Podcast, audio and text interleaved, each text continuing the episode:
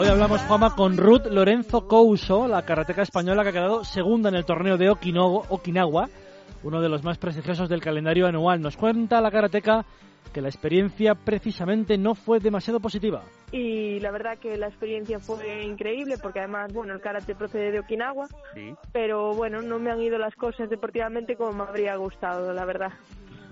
Eh, nada, hice el primer combate con una chica, con una japonesa que es la subcampeona de Asia.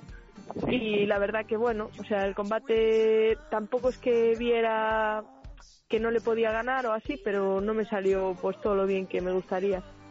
Sobre todo y por encima de otros problemas, el idioma muy complejo, entenderse allí, hacerse entender al menos, y cuando tienes que competir solamente el problema se hace mayor porque claro, llegas allí y bueno, mucha gente me había dicho que los japoneses que hablaban muy bien inglés y tal, pero luego eh, no todo el mundo habla inglés. Entonces, claro, te encuentras allí con que con las letras son totalmente diferentes, eh, la gente no habla inglés y entonces pues es un poco es un poco complicado. Pero bueno, aparte de eso, la verdad que muy bien la competición le ha dado para darse cuenta de que es muy adecuado celebrar en Japón alguna competición, cualquiera que sea, algo ahora que el karate va a ser olímpico en 2020. Todo excelentemente organizado y todo en su punto para que la organización fuera un éxito. Muy bien, porque no sé, tienen una manera de ser totalmente diferente a la nuestra, ¿no? Por ejemplo, allí el, sitio de la competición y todo es, por ejemplo, uno de los tatamis en los que entrenamos, era toda una sala de madera,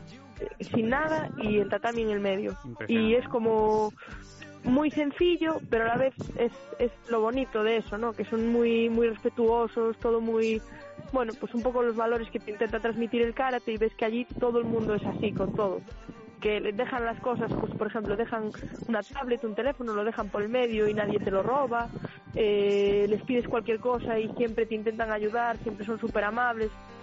Ruth Lorenzo iba a Okinawa a ser top 50, no bajarse de ese escalón y lo ha conseguido, pero no está muy contenta con la participación. Ella es más exigente. Bueno, yo creo que a lo mejor iba con un poco de presión, la verdad, porque ahora mismo eh, las Premier League, que será un campeonato de, la Premier League, o sea, es un campeonato que puntúa para el ranking mundial, eh, se van a cerrar a los 50 primeras atletas del ranking mundial.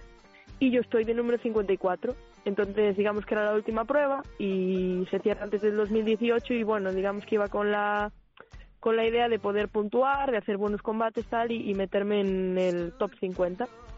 Hablaremos más de karate esta semana, Juanma, porque entramos en un año muy importante en este deporte. El 2018 va a tener un mundial en Madrid y eso hace que todos nuestros deportistas tengan una gran oportunidad de ser protagonistas. Ojalá, por supuesto que lo sean. Ojalá. Gracias, Dani.